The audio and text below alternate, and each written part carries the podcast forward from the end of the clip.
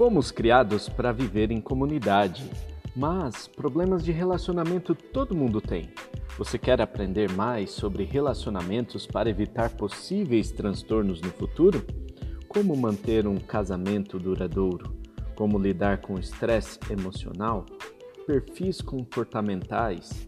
Como relacionar-se com as pessoas que estão acima de mim, no mesmo nível que eu, e meus subordinados? Quero conversar com vocês sobre relacionamentos, com uma dose de espiritualidade e princípios de liderança, um assunto que gosto muito de conversar. Vamos embarcar nessa jornada rumo ao nosso destino.